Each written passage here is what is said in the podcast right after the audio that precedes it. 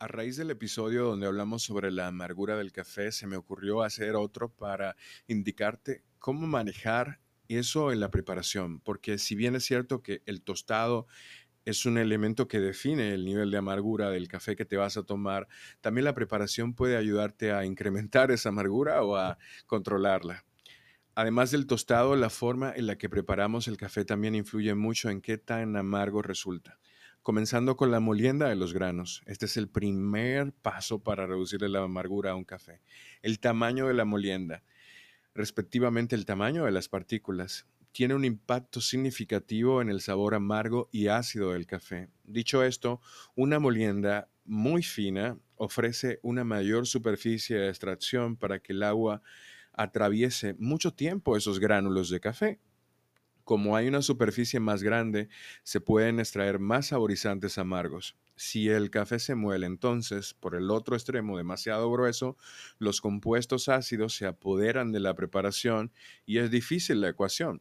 Imagínenselo como una especie de malla. Si el espacio entre cada partícula del café, y esto es para el café fino, es reducida, estamos hablando de que es una molienda muy reducida, ustedes van a ver que el área superficial que va a estar en contacto con el agua al extraer el café va a ser mucho mayor y eso va a hacer que pase mucho más tiempo también atravesando todo ese café.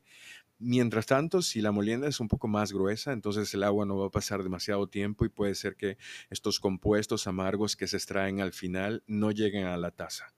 Eso es un truco primero. La molienda más fina aumenta amargos, más gruesa, entonces lo hace más suave, pero al mismo tiempo empieza a subir la acidez. Ustedes deciden.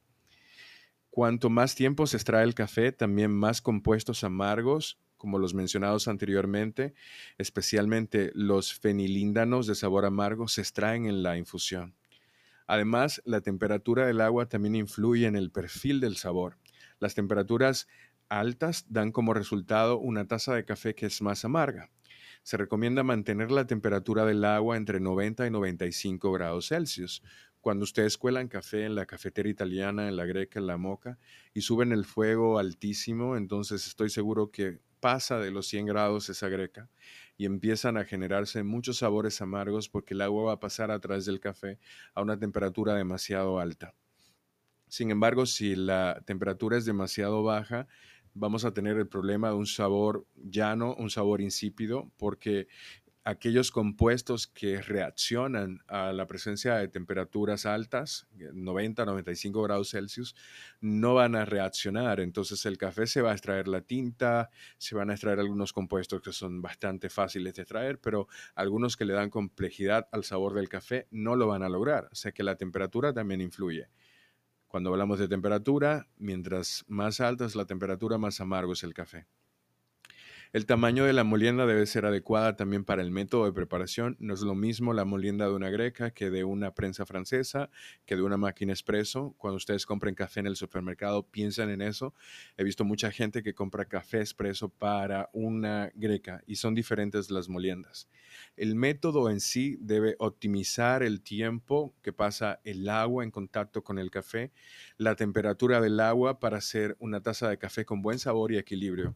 O sea que si el método de preparación de café en el que estás preparándolo ya no es eficiente por falta de mantenimiento, porque los materiales no eran los mejores, porque perdió elasticidad, porque no tiene buena rosca, no tiene buen sello, entonces también tu bebida se va a ver afectada por estos parámetros. Así que ya sabes, para reducir la amargura en tu café, moler más, grueso tal vez sea una solución, temperaturas más bajas también es una solución, una solución y un método de preparación adecuado. Nos escuchamos en el próximo episodio.